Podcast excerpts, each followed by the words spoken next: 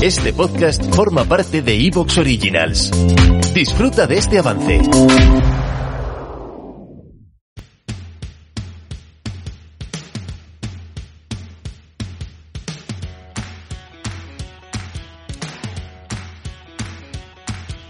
Muy buenas, mi nombre es Carlos Ocaña y te doy la bienvenida al podcast Estoy Sano, un podcast donde aprenderás sobre el apasionante mundo de la nutrición, la ciencia y la salud.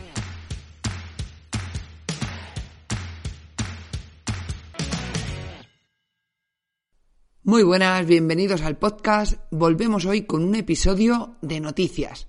Vamos a dar un repaso a aquellas noticias que más me han llamado la atención y adelanto que hay alguna que es increíble. Quizás ya la hayáis escuchado, pero bueno, merece la pena que yo la diga en este episodio también.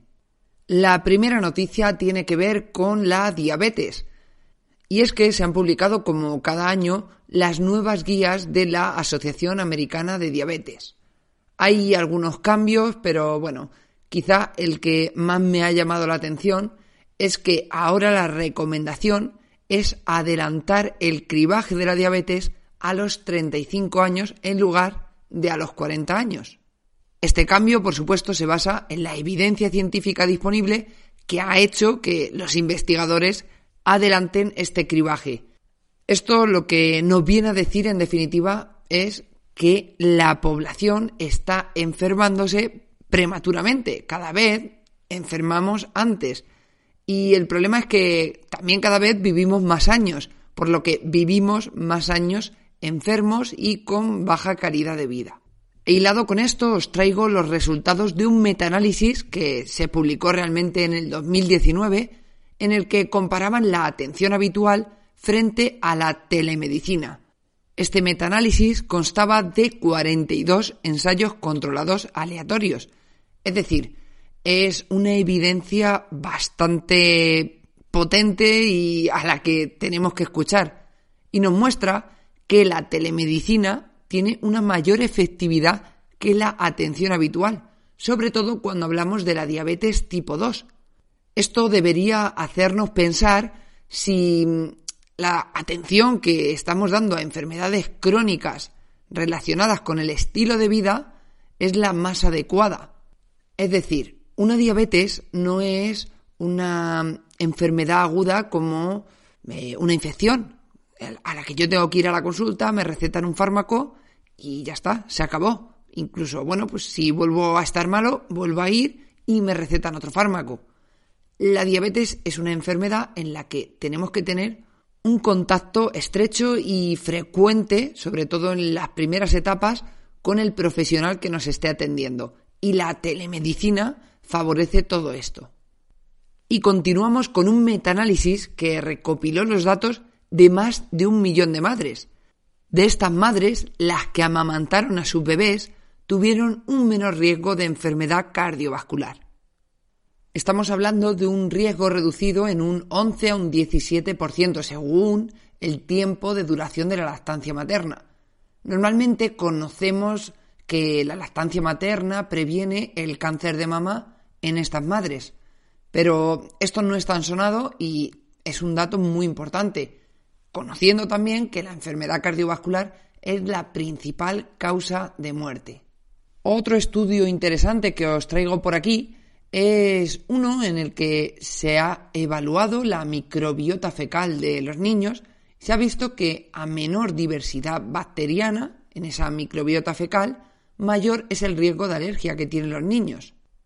Y aunque parece ser, según los expertos en el tema, estamos bastante en pañales en todo esto de la microbiota y el cómo podemos hacer para, para que nos sea de utilidad y poder tratar ciertas enfermedades, a mí me, reconforta saber que se esté investigando tanto y que es posible que en un futuro mm, podamos tratar un montón de enfermedades. Imaginad eh, tratar la alergia o, prevenir las alergias de los niños a través de la microbiota, dando un probiótico al niño. Pero bueno, esto aún es soñar en voz alta, sin embargo, bueno, es esperanzador. Y ahora sí, vamos con el hito, a mi parecer, histórico. Y es que se ha realizado el primer trasplante de corazón a partir de un corazón de cerdo. Este corazón proveniente de un cerdo estaba modificado genéticamente, ya que si no, eh, nuestro sistema inmune atacaría a ese tejido extraño, a esas células que expresan eh, moléculas que nosotros no reconocemos como propias. Ya se ha hecho además un trasplante de riñón, igual proveniente de un cerdo modificado genéticamente. Y bueno, esto es increíble. Mm, vamos a ver cómo avanza todo esto, porque claro, es algo muy prematuro. Es un caso, hay una persona que ha tenido un trasplante de un órgano proveniente de un animal. Eh, esto no nos da eh, datos suficientes como para decir que sea algo seguro. Sin embargo, es algo que, que ya va a marcar un antes y un después. Aunque poniéndome en las palabras de algunos investigadores, lo que se pretende es la no necesidad de un trasplante de corazón, sino entender tan bien la enfermedad que sufra una persona en el corazón que puedan intervenirla sin la necesidad de ese trasplante, ni de cerdo ni de humano.